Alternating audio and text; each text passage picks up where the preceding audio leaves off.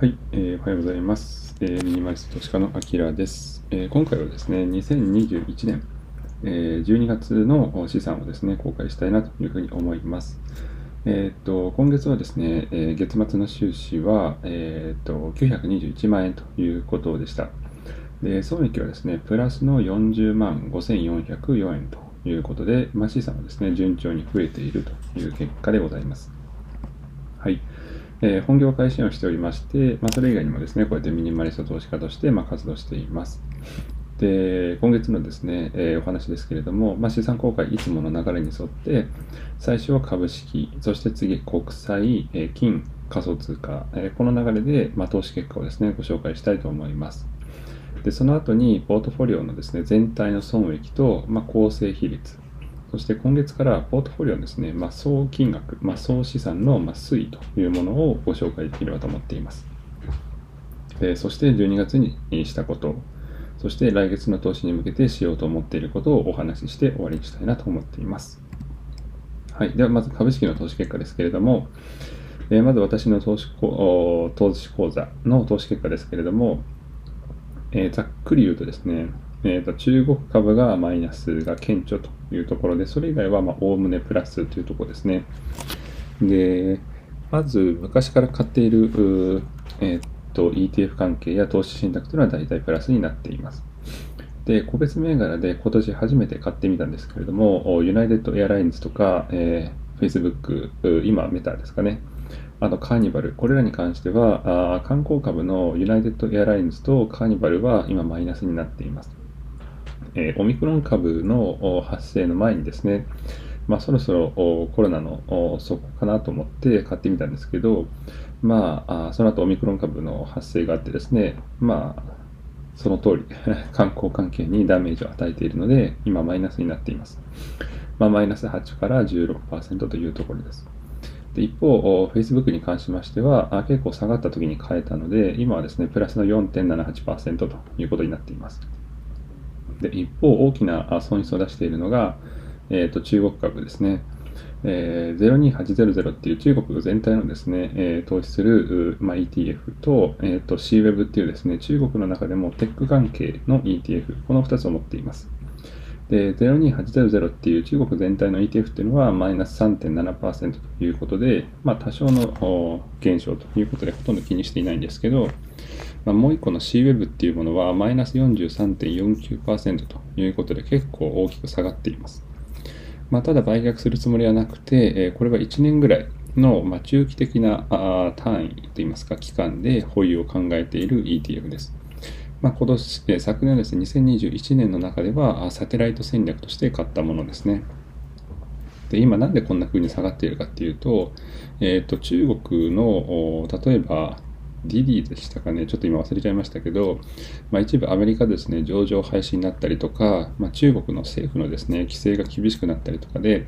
まあ、2021年のですね、パフォーマンスが結構悪かったです。中国株全体的に。で、その影響を受けて、ま、下がっています。で、どちらも CWEB も02800も2020年、21年のですね、後半、え確か秋から冬にかけて買ったんですけど、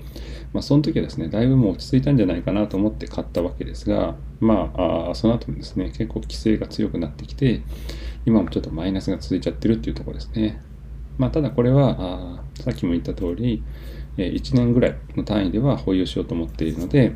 まあ、2022年のですね、え後半ぐらいまでは様子を見て、その時に売却するか、えまた保有し続けるかを考えてい、えこうかなと思っています。で、えそれ以外のですね、えプラスになっているものは、え初めて買ったあ上うんと投資信託の日清外国株式インデックスファンドですとか、まあ、あとは VA とかですね、えー、999とか、この辺りは順調に増えています。で、私の口座の損益に関しては、まあ、大体ざっくり、まあ、どれぐらいなんでしょうね、プラスの、まあ、あプラス万円、プラス数万円というところですかね。そんな感じです。で、次、ママの講座ですけれども、まあ、ここはですね、えー、VWO、エマージングマーケッツ、つまり新興国の ETF 以外はですね、すべてプラスになっています。えー、VWO はマイナス2.94%なんですけれども、えー、999はプラスの22.88%強いですね。これ999。まあ、ナスダックのこともあるので、まあ、プラスの22.88%ということで、プラスの12万8628円ということですね。でそれ以外にも、えっと、VA とか VTWO、これがありますけれども、まあ、こちらはプラスの数パーセントというところです。はい。で、これは子供たちのジュニアの、ジュニアニーサのキッズ用の講座ですけれども、まあ、こちら強いですね。えー、っと、娘3人ともにジュニアニースやってますけれども、まあ、アメリカ株を中心に、えー、投資をしています。で、えー、それ以外にもですね、VEA とかも一部投資はしているんですけれども、まあ、最大で、えー、11%ぐらい、えー、999とか VO はだいたいプラスの10%というところで、えー、それぞれですね、プラスの数万円ぐらいということになっています。で、子供たちのジュニア NISA の各口座には、だいたい5、60万ぐらいが入っているんですけど、まあ、おのおのですね、それぞれプラスの5万から6万円ぐらいになっています。なので、えー、っと、まあ、非常にですね、子供があ投資を学ぶという意味では、いいスタートを切れたあ2021年だったのではないかなというふうに思っています。で、余ったお金ですね、えアップルとかをちょっと買っていますけど、まあ、これが意外に大きくて、えプラスの26.97%ということです。はい。で、次はですね、国債のお話をしていきたいなというふうに思っています。で、国債の投資結果はこちらです。はい。で、投資結果はですね、国債全体で2.28%でした。プラスの14,350円ということです。で、国債に関してはですね、大体83万、え、5000円、223円を投資していまして、今の評価額は84万9573円ということで、国債もですね、あの順調に増えています。まあ、微量ながらですね。まあ、こちらの国債っていうのは資産を守るために買っているものですね。あの株式が何かの危機ですとかの時には、まあ、かなり下がってしまいますので、まあ、その時に守ってくれる資産ということで国債を持っています。はい。ということで、まあ、TLT、BND、TLT ということで、えー、どれもですね、米国債を中心に ETF 買っていますけど、一応日本の国債もですね、20万円ほど持っています。はい。で、次、金ですね。で、金に関してはですね、えー、大体43万6180円保有していて、今の評価額は46万3920円ということで、えー、プラスの2000あごめん2万7740円。損益はプラスの3.42%という結果でございました。で、これもですね、昔に買った金というのが結構大きくて、プラスの7.99%ということで増えています。まあ、金に関してはですね、こちらもどちらかというと資産を守るとか、えー、っと、そういう意味で持っているものなので、まあ、それほどプラスをですね、期待しているものではないんですけれども、まあ、嬉しいことながら今、プラスの342%ということですね。はい。で、次、仮想通貨ですね。まあ、これが結構痛くて、仮想通貨ですね、ちょっとこれ、あんまちっちゃくて見えないと思うんですけど、まあ、言うとですね、投資した金額自体は80万6437円でした。で、評価額は68万3184円ということです。で、仮想通貨に関してはですね、あの皆さんご存知の通り、2021年のですね、後半に結構下落しました。で、え結構下落が落ち着いたところでピックアップをしたというふうに思ってはいましたけど、まあ、その後もですね、若干あの下がっていることもあります。なので、全体としてはですね、マイナスの仮想通貨17%ほどでした。まあ、ただこちらも長期的に考えて買っているものなので、特に売却するつもりはないです。まあ、2022年、3年、4年ということで5年、10年以上を持つことを考えているので、まあ、このままずっとホールドですね。はい。ということで次はですね、ポートフォリオ全体の損益についてちょっとお話をしてみたいと思っています。はい。で、これ、ポートフォリオ全体の損益をまとめてみると、投資額はですね、881万3466円でした。で、今の評価額っていうのは、921万7439円ということなので、損益額はプラスの40万5404円ということです。で、損益率なんですけど、まあ、プラスの5.17%ということですね。ちょっと配当金は、あちょっと計算が細かいので、ちょっと割愛しています。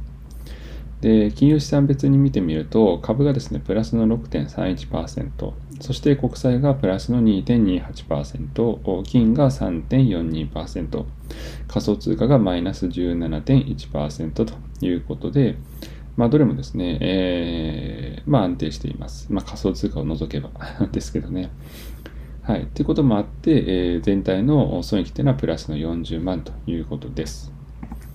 で、これを先月11月と比較してみると、かなりですね、えー、この損益額が変わっています。まあ、11月にこの資産公開を作った時にはですね、結構テーパリングやら利上げやらで結構ボラティリが高くて下がった時期でもありました。まあそういうこともあって、まあ、損益自体はですね、かなり株価のパフォーマンスは悪かったですが、あ1年以上投資をしているってこともあって、プラスの1.87%で、12万8432円でした、11月は。まあ、それと比べて今月はあまあ安定したパフォーマンスだったので、プラスの5%ということで40万円ほど。まあ、ざっくり言うと、先月と比較すると、プラス28万円ぐらい増えていますね。で、これは、あ金融資産別に見てみると結構わかりやすくって、まあ、特に株が大きいですね。11月は株はプラスの1.8%だったんですけど、まあ、今月はですね、プラスの6.31%ということで、まあ、かなり回復しています。で、仮想通貨もですね、えー、先月はマイナス23.77%ということでもっと悪かったんですけど、まあ、今月はマイナス17%ということで、まあ、回復してきてますね。はい。で、えー、続きにですね、ポートフォリオの構成比率をちょっと見てみます。で、これはま先月とですね、大きく変わっていないです。え、大体私のポートフォリオっていうのは、今株式が67%、国債が9%、現金が11%、金が5%、仮想通貨7%という感じです。で、メインはですね、やっぱりあの本業の給料、あのサラリーマンとしての給料があるので、まあ、株式を70から80%保有して資産を増やしていくというのが基本的な戦略になっています。で、国債も今9%ほどですけれども、まあ、これは今後も維持するかなという感じです。で、金はですね、2022年はちょっと買う予定はないので、まあ、これからどんどん下がっていくかなと思っています。なので、これからですね、えー、2022年変わっていくこととしたら、多分株式はどんどん増えていく。で、現金は減っていく。で、金も減っていく。で、仮想通貨増えていくっていう感じです。で、国債はちょっと様子を見ながら買ったり、まあ、そのまま放置したりっていう感じですかね。で、基本的に長期的なこのポートフォリオっていうのは売却するつもりはないので、まあ、あの、株式を中心にどんどん増えていくんじゃないかなと思っています。で、えー、これ地域別にですね、ちょっと見てみると、まあ、米国がですね、今中心で、えー、ポートフォリオの全体の63%は米国株になっています。で、世界的に分散を心がけているので、まあ、欧州とか日本とか、まあ、アジア、中国、ラテンアメリカ等々の株式も持っていますけれども、まあやっぱり中心はですね、米国になってしまいます。まあ、経済大国ということもあるので。なので、今後もですね、2022年は、まあ米国株を中心に買っていくことになるんじゃないかなというふうに思っています。はい。で、ポートフォリオの推移っていうのをですね、今月ちょっと初めて出してみます。で、資産はですね、今こんな感じになっていて、まあ、2021年の8月時点では、658万円、えー、8088円ということでした。えー、っと、まあ、もっとですね、2020 2020年末からですね、投資は少しずつ始めていたんですけど、まあ、8月ぐらいから記録を作り出して、えー、8月はですね、658万円でした。で、それが今月の資産公開によってですね、その時にはこうやって921万ということで、まあ、プラス200 80万ほど、え、半年間で増やすことができました。まあ、これはもともと蓄えていた一部の、ね、お金を投資に回したっていうのもあるんですけど、まあ、順調にですねあの資産、え、は増えていってますしまた投資の、ね、結果も先ほどご紹介した通りプラスの5%ということで、まあ、安定したパフォーマンスを作っていけているので、まあ、これからもコツコツと投資は続けていこうと思っています。まあ、まずは目標3000万円ということですね。まもちろん3000万円をここ1、2年で達成することはできないので、まあ、基本的には約10年弱、5年から10年の間で達成したいなというふうに思っています。はい。で、今月にしたことっていうのをちょっとまとめてみました。えー、まず1つ目ですね。全世界の ETF をバランスよく買いました。まあ、これは999ですとか VTI、VOO、VTWO、VA、VWO ということで、まあ、世界にですね、分散してこう ETF をいろいろ買いました。まあえー、先ほど言いました通り、まあ、世界最大の経済大国はアメリカなので、まあ、あくまで米国株が中心にはなっていきます。まあ、ただ、12月はですね、先進国の ETF、VEA とか、えーそれも各移動平均線よりも低く推移していまして、まあ、割安かなと思ったのでピックアップしました。で、えー、この12月はですね、VWO も若干ながら買いましたけれども、えー、来年はですね、ちょっと新興国関係の VWO は買わないかなと思っています。まあ、それはあ来年ですね、米国が利上げをするということもあって、利上げをするとドルが上がる。で新興国はドル建ての債券が多いので、まあ、利上げによって新興国が払う借金の返済金っていうのはもう上がっていってしまうので、まあ、それがですね株価に悪影響を与えてしまいます。なので VWO も来年はあんまりいいパフォーマンスはちょっと期待できないんじゃないかなと思って、まあ、VWO はちょっと来年はあんまり買わないかもしれないですね。よっぽど安かったら買おうと思いますけど、まあ、あくまで中心は米国を買っていく。そして今月は全世界的に割安だったので、まあ、バランスよく買ったというところですね。はい。で、2つ目、えー、今月はですね、米国債ということで TLT を買いました。あの、ちょっと記事をですね、探し出せなかったんですけど、何かの記事でですね、2021年は米国株の上昇が強く、あらゆる投資家が個人投資家、機関投資家関わらず、えー、米国株をかなり過剰に買っていたと。で一方で債券の保有数が少ないということで、まあ、人気がなくて価格が下がって割安ということだったので、ちょっと TLT をですね、ピックアップしておきました。で、各国の債券がもちろんあるんですけど、米国株が、あ米国債券がですね、一番利回りがいいです。例えば、TLT、今回買った TLT はですね、直近の3年リターンは8.8%だったんですね。で、それと比べて私が一応持っている日本の国債、万が一の、本当万が一の万が一の万が一のために持っている日本の国債っていうのは、10年リターンで0.069%なんですよ。もう全然違いますよね。TLT は3年で8.8%なのに、日本の国債っていうのは10年で0.069%ですよね。まあ、銀行よりはマシかもしれませんけど、まあ、すごい低いなと思いますよね。まあ、ただ、まあ、日本の国債に関してはあ、ほとんどですね、債券を買っている人が日本人なので、まあ、日本円っていうこともあるので、まあ、あの国自体がですね、デフォルトする可能性はかなり低いので、えー、他の国と比べると。で日本まあ、しかも日本円っていうのは安全資産というふうに言われていて、えーまあ、コロナショックの時とかもそうでしたけど、基本的には円がめっちゃ買われます。まあ、そういうこともあって、本当万が一のために日本国債を持っていますけれども、まあ、基本的にはもう米国債ですね、国債を買うとしたら。なので今年、あ今月ですね、TLT が安かったので、ちょっとピックアップしておきました。で、今月ですね、仮想通貨も分散して買いました。まあ、さっきちょっと申し上げた通り、まあ、12月ですね、結構仮想通貨の下落が落ち着いてきてるんじゃないかなっていうふうに様子がちょっと見えたので、まあ、分散してですね、えー、仮想通貨とあビットコインとアルトコインをいろいろピックアップしておきました。まあ、代表的なビットコインとイーサリアムは、これは積み立て投資で大体1、2ヶ月に1回ぐらい安い時を狙って買っていますけど、まあ、それ以外にもですね、ライトコインとかリップルとか、ポルカドットとか、XTZ、あとチェンリンク等々も一応分散して買っておきました。まあ、11月のですね、急落で全体的に割安になっていますし、まあ、資産の5から10%ぐらいは仮想通貨を持っていてもいいんじゃないかなと思っています。で、これからですね、まあ、さっきちょっと触れたかもしれませんが、金はですね、下落を予想しています。えー、利上げ、えー、ドル高となると、基本的にドルと金は逆相関しているので、まあ、ドルが上がる来年は金が下がるということで、2022年は金を買ってもですね、どんどん値下がりしていく一方なので、まあ、ちょっと買わないつもりでいます。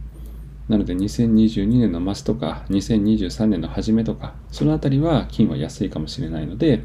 まあ、その時またちょっと買うかもしれませんが、まあ、当分の間ちょっと金はですね、あの買うことはないかなと思っています。でもちろん売却するつもりもないです。はい。で、最後ですね、来月の投資に向けてやろうと思っていることをちょっとお話ししたいと思っています。まず1つ目は、子供がですね、ジュニア NISA の購入を検討するかもしれないので、まあ、その準備をしようかなと思っています。で、10万円の支給がね、えー、と、2021年の末にあったかと思います。お子さんが。で、一応、我が家のルールですけれども、まあ、子供、大人関わらずですね、自分のことは自分で行うっていうのが家の基本ルールになっています。なので、今回10万円支給されましたけれども、まあ、これ別に僕が使うわけじゃなくて、まあ、子供がこの使い道は自分で考えるということです。で、もう先日聞いたんですけど、えー、まあ、主には3パターンかなと思っています。まず、10万円を使って今自分が必要だと思う買い物をするっていうのが1つ。で、2つ目は現金で残す。つまり銀行に貯金するってことですね。で、3つ目は投資に回すということでした。まあこれはですね、将来の自分の学費にもなるものだということは子供に認識しているので、まあこの3パターンかなと思ってちょっと質問を投げかけてみました。